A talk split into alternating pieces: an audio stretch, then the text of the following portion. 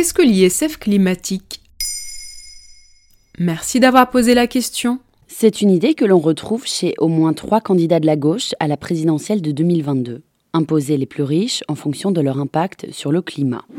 Anne Hidalgo pour le PS, Yannick Jadot pour Europe Écologie Les Verts et Jean-Luc Mélenchon pour la France Insoumise ont tous les trois suggéré ce projet. L'idée avait elle-même vu le jour dans un rapport de l'organisation Greenpeace en 2020. La Convention citoyenne pour le climat, composée d'une assemblée de citoyens tirés au sort, l'avait également proposé. Mais en quoi ça consiste? Il s'agit de reprendre le projet d'impôt de solidarité sur la fortune et de taxer non pas l'immobilier, comme l'a proposé et mis en place le candidat puis président Emmanuel Macron, mais de taxer l'impact sur la planète de cette fortune.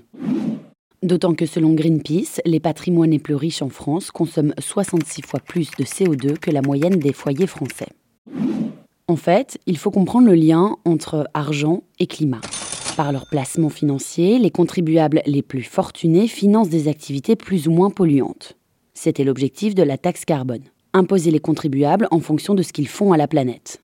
Elle avait d'ailleurs déclenché le mouvement des Gilets jaunes car elle était considérée comme inéquitable. Pour l'ISF climatique, Greenpeace a proposé d'adosser cette taxe à celle de la taxe carbone.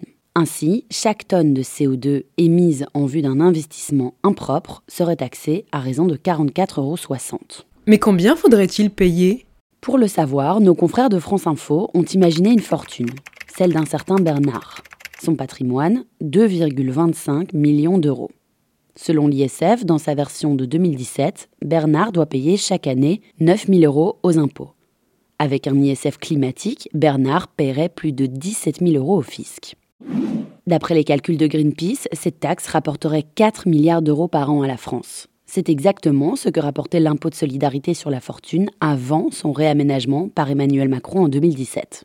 Et d'autres pays l'ont déjà introduite? Oui, des pays européens, mais pas que. L'Allemagne s'y est mise l'année dernière. Nos voisins allemands ont fixé leur taxe CO2 à 25 euros par tonne de dioxyde de carbone.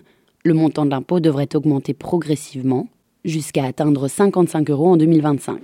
Par contre, la Suède a fait plus fort. Elle a introduit le même dispositif, il y a 30 ans déjà, en 1991. Voilà ce qu'est l'ISF climatique. Et depuis le 13 janvier 2022, le podcast Maintenant vous savez, c'est aussi un livre. Alors courez chez votre libraire et découvrez plus de 100 sujets différents pour briller en société. Maintenant vous savez, un épisode écrit et réalisé par Johanna Cincinnatis. En moins de 3 minutes, nous répondons à votre question. Que voulez-vous savoir? Posez vos questions en commentaire sur les plateformes audio et sur le compte Twitter de Maintenant vous savez.